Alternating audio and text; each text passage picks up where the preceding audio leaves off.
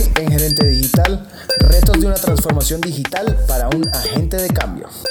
Bienvenidos a Gerente Digital, el podcast para todos los que quieren impulsar su negocio online. Conoce más en gerentedigital.com. Agentes de cambio, bueno, ese es el, ese es el gran rol de, Sí, en, empezar en- a... en el podcast pasado, perdón te interrumpo, estábamos hablando un poco de, bueno, de ese, cuál era ese rol importante, clave, vital, cuáles eran sus características y, y también un poco qué tipo de presentación de ese rol también se daba dentro de una organización, ¿no? y que era pues pieza clave si se quería una transformación digital, ¿no? Eso La es lo importante. Hay que trabajar en transformación digital, sí, pero hay que identificar esos agentes de cambio. No es un, no es un tema más, no es un, no es un proceso más, es algo que, que ayuda mucho a las compañías y más en digital. Pero hablemos de ese agente de cambio, ¿te parece? Sí, ¿cómo identificarlo? Fue en el anterior. Sí. En este vamos a hablar un poco más de, como dice el título, retos. ¿A qué se va a ver enfrentado ese agente? que se va a ver enfrentado, sí señor.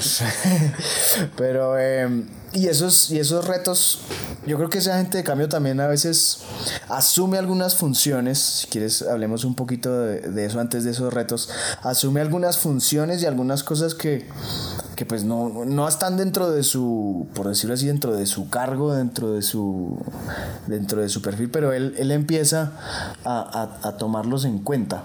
Sí, digamos que pues, recordemos un poquito que al ser muy mm, automotivado por sus propios gustos e intereses, pues eh, genera que lo escuchen y genera que lo vean.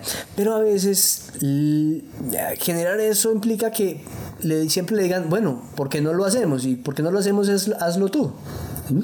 Y empieza a cargarse de muchas responsabilidades que realmente no son propias de la gente de cambio. Una cosa es que a mí me guste eh, hacer ciertas cosas, pero otra cosa es que las tenga ya que hacer como un acto operativo y que eh, es- nos hemos dado cuenta que no son de su función y de su rol, ¿no? En el, en el, en el informe que, que al que estamos haciendo referencia de Brian Solis, él asume o él, o él ve que estos tipos de roles asumen cuatro roles principales. Sí. Eh, entonces, quisiera como, como leerlos para que los, los miremos un poquito.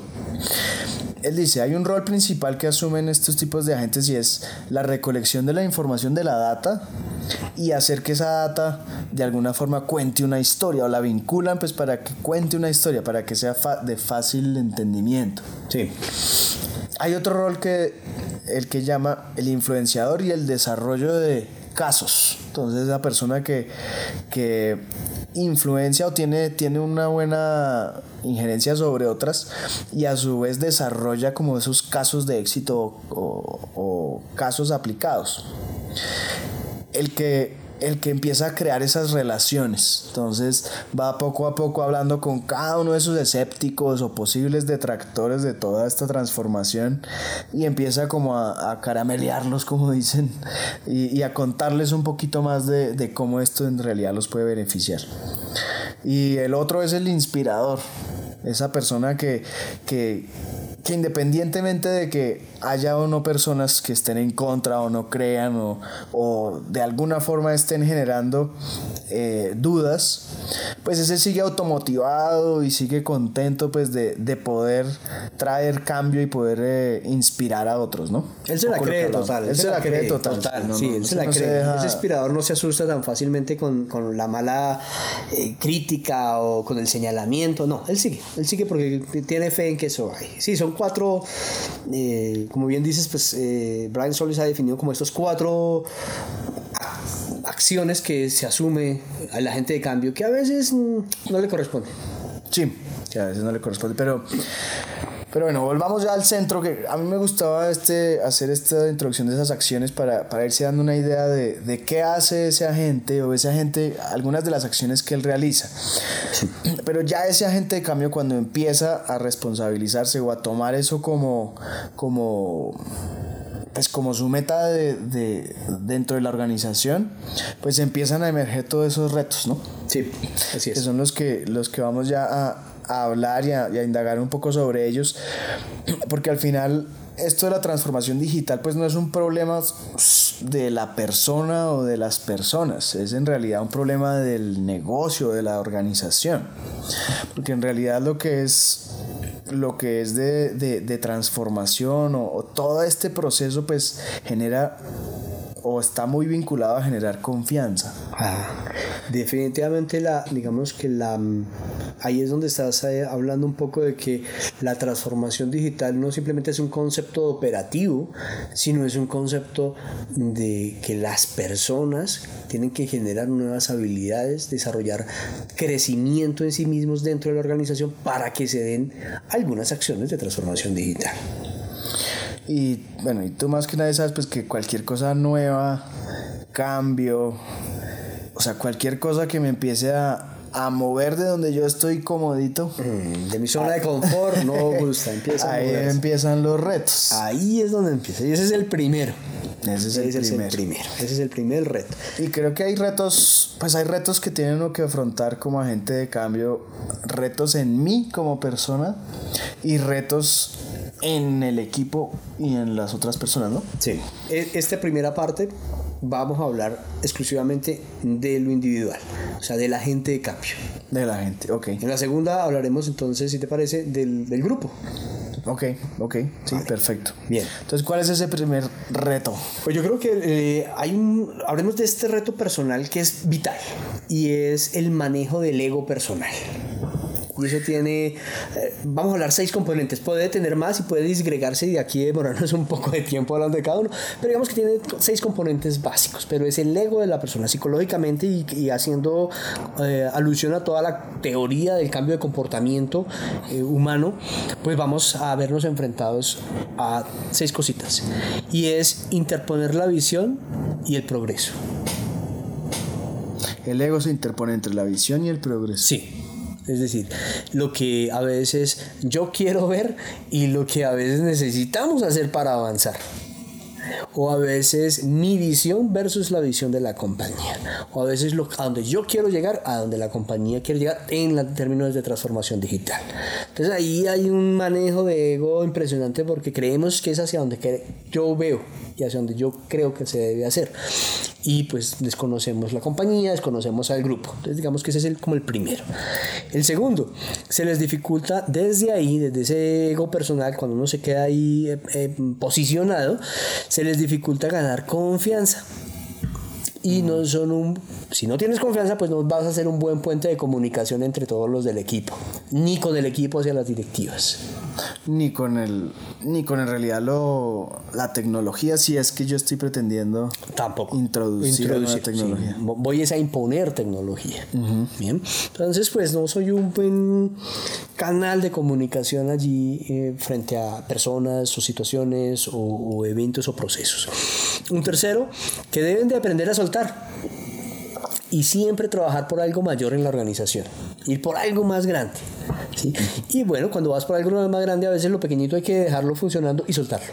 No quedarnos ahí a que eso salga perfecto y tiene que ser em, brillante pues para que todo el mundo lo vea. Y cuando vemos, si cuando te gastaste eso, ocho meses y eso para qué nos funcionó a la larga, para esto. Pero hay algo más grande. Entonces hay que mirar un poco más es totalidades que particularidades. Que, ese, que eso podría ser eh, cuando yo trabajo por algo más, o sea, no por el beneficio, por la organización, empiezo a trabajar por mi bien, por, por... Sí, porque me vean que soy excelente en mi cargo, hago mm, resaltar más mi cargo que sobre el, equipo. O lo que decías, de lograr mi visión, no eh, la de, lograr mi visión y no la de la compañía, o, de considerar el progreso como yo lo veo y no como se ha definido en la compañía, no atado a la estrategia, bueno, a varios temas ahí, ¿sí? Eso también que implica que cuando estás a cargo de otro, porque estos agentes de cambio de una u otra manera van a tender a, estar manejando o, direccionando, orientando, liderando equipos. Y se vuelven es aquellas personas que desarman a otras personas, no que, no, que las nutren, sino que definitivamente mm, por su quizá experiencia y sabiduría, pues un poco las van a descontextualizar y les van a mm, generar más, vuelvo y lo dijo, pérdida de confianza. Porque es más un desarmador en las personas que un aportador y un colaborador Como, Pero como- porque ahí el ego entra a decir yo soy el que tengo la Sí, razón. es- O sea, Sí, es el ego personal, es el ego personal ahí en juego. Entonces es desde es, lo y es individual. como yo digas. No y el tiene otro por qué usted no tiene por qué usted decirlo. Entonces, digamos que eso genera una mala comunicación y un mal trabajo de relacionamiento. Eh, bueno, y debes crear eh, eh, partners y no competencia. Y cuando estás en el ego Aliados. personal, sí, debes de generar unos aliados. Y cuando estás en el ego personal, lo que se te vuelve es más un acto de quién es más competente aquí. ¿sí? Ajá. Y bueno, no hay es el más duro. Sí, no, eso no ayuda, eso nunca ha ayudado, ya lo sabemos. Bueno, y a veces cuando también estamos en ese ego, pues yo soy el que las, me las sé todas, el que tengo todas las respuestas, ¿sí? El que si no se la sabe, se la inventa o se la averigua después, ¿sí? Pero no está viendo un poco cómo esa respuesta también va, puede ocasionar es más daño que bien. A veces la condición de eh, valorarlo, la ignorancia es de pocos, pero es clave en estos procesos para que se haga una, un trabajo más colaborativo y más de equipo real. Entonces, si yo estoy parado en el ego, pues vamos a tener como esas dificultades. Ahora, eso también genera unas reacciones en la gente con quien yo estoy trabajando, que quiere decir con el equipo. Y es que estoy consolidando también un ego en el equipo, porque si el equipo no confía en mí, si el equipo me ve que yo, pues soy la última palabra, pero nunca le, atino, en que yo me la paso más es desvalorizando que valorizando, ¿sí? Pues el equipo obviamente pues no va a aceptar mis ideas, el equipo obviamente... eh, pues no va a haber el error, sino cuando ya se haya ejecutado y como ese error del, del que está arriba, en este caso, pues el agente de cambio, entonces van a señalar a un agente de cambio y no va a haber trabajo de equipo y colaborativo. Que eso es, que eso es bien peligroso, ¿no? Porque si uno arranca poniendo esas como reglas de juego, lo difícil es que ahí te toca mantener el ego allá arriba. Pues el mismo ego quiere mantenerse allá arriba sí. y no puedes, entonces ahí ya no puedes responder mal, te las tienes que saber todo. O sea, tú mismo te pones como ese...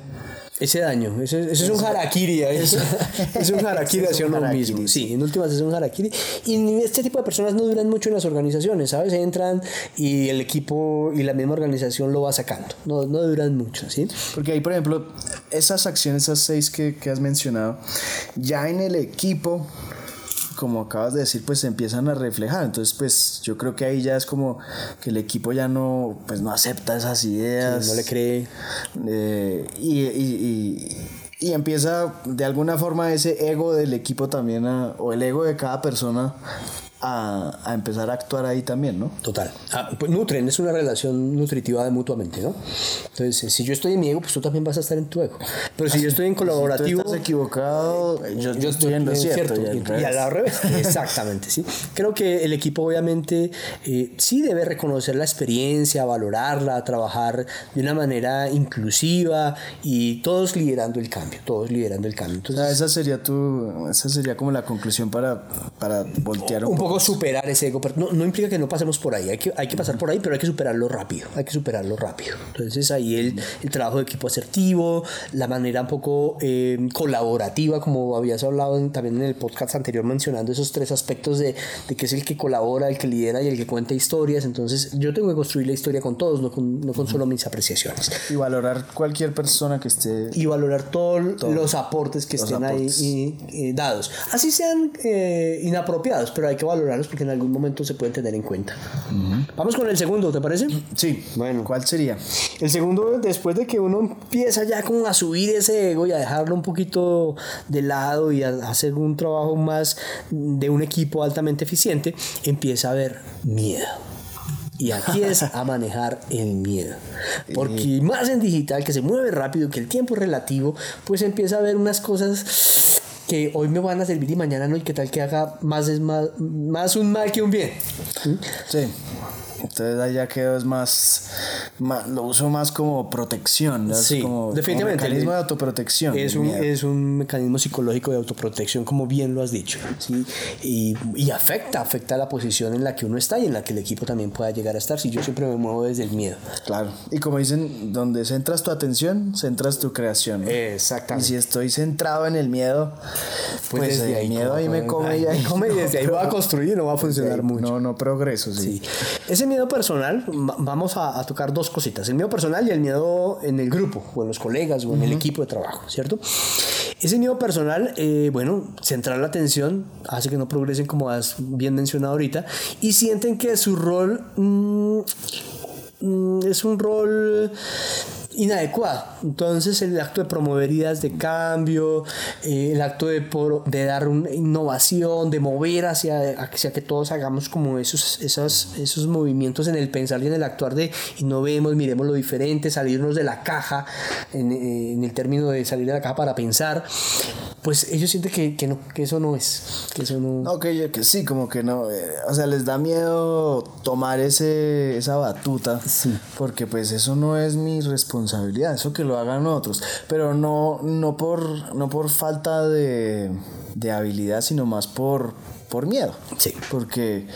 porque- emoción, es una emoción Es una emoción, totalmente sí, paralizante de eso. Entonces, así para tener la mejor idea y sea totalmente mm, disruptiva, no lo hacen. Sí, no. Porque ahí está el miedo y no creen que ese sea su rol. Hay otro, otro, otro mm, evento y es que no saben hablar con autoridad.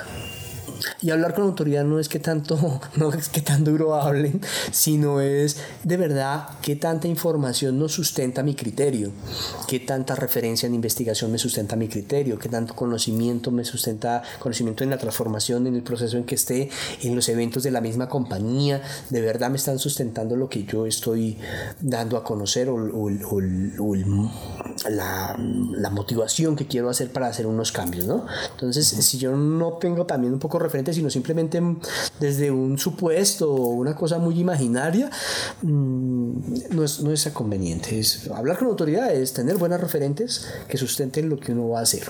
Sin miedo. Señor. Sí.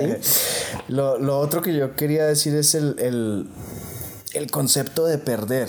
Creo que, creo que es un concepto que se, que se empieza a redefinir eh, porque en esta parte del miedo, pues cuando yo pierdo y no tengo un concepto claro del miedo o tengo, o tengo un, sí, genero un nuevo concepto de perder, pues claramente cada vez que voy perdiendo, pues empiezo a estar más inseguro y me empieza a dar más miedo a hacer cualquier acción.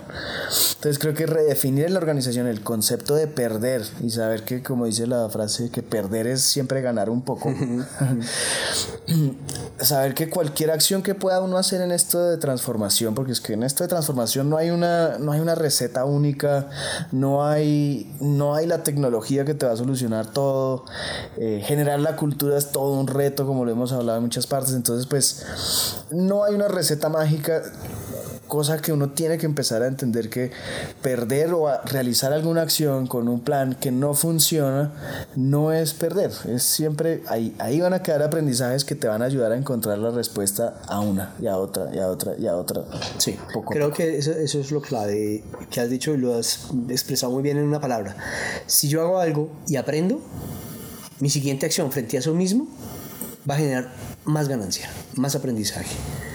Y muchos lo pueden ver como perder. Pero si hacemos eso de buscar más es aprendizajes para no volver a lo mismo, creo yo que sería una buena oportunidad de redefinir ese concepto. Y de, y de no caer en el miedo, ¿no? Y de no caer en ese miedo de, de- de fracaso, de pérdida, de será que sí, será que no. No, pues es mejor, ah, como dicen, caernos una vez sobre lo mismo y no caernos dos veces en el mismo. sí. Bueno, vamos al del y en grupo. el grupo En el grupo. Te el toca. grupo o en el de colegas o en el del equipo. Eh, el miedo. Ay, uno de los mayores miedos que vemos es perder el trabajo. Definitivamente. Entonces a veces prefiero se- congraciarme con el equipo a, a presionarlo, porque puede ser factor de riesgo de pérdida de, pérdida de trabajo. Ya que si el equipo no cambia, entonces yo no estoy haciendo bien mi trabajo. No, y me van a, cambi- y me van a cambiar. Y me van a sacar. Sí. Entonces, eh, ese, es un, ese es un miedo de equipo. Realmente es generado por el equipo. Lo que significa, vuelvo y digo, eh, que haga yo concesiones a veces con el equipo que no sean buenas, que no sean productivas, que no, que no estén orientadas. hacia- hacia- a veces hay que dar un abrazo y a veces también hay que dar una buena palmada para corregir cosas. Entonces, hay que saberlo hacer, ¿no? Hay que saberlo hacer. Pero Que eso, que eso lo puedes mitigar un poco como agente, pues mostrando en realidad los riesgos que implica no hacer nada. no hacer nada. O sea, en realidad es como, como yo puedo como, como trabajar eso en el equipo, pues en vez de decirle, no, eso no le pasa nada, más bien, ¿cuáles son los riesgos de no hacer nada? ¿Qué, se, qué, puede, qué, qué puede pasar si usted no se mueve mejor? Sí, dicho? ese, ese sería un segundo miedo que se presenta. ¿Qué es peor? ¿No hacer nada? A, a, que se haga- Sí, a- a arriesgar a cambiar el equipo. Bueno, y un tercer miedo ahí que se debe presentar eh, es mostrar un interés dado desde lo individual. Hay que mostrar es un bien dado desde el sentido, desde lo común, desde lo del todo, ¿sí? Que ya también un poco lo, lo habíamos mencionado. Y, y cómo esto está apoyando de verdad todo el proceso de transformación digital. A veces mostrarle al equipo todo el panorama para que cada uno se mire dónde se ubique, cuál es su intervención allí o su hacer, ayuda más a que yo simplemente lo direccione y la gente no sepa para dónde va, a pesar que lo esté haciendo bien. ¿sí? Es, un, es un miedo mostrar como todo el panorama. Total, ok. Bueno, Sergio. Alejandro, gracias. Bueno, gracias, Sergio. Chao, chao. Todos los episodios los podrán descargar desde la página gerentedigital.com. Ahí encontrarán todas las notas que vamos haciendo, como links y referencias.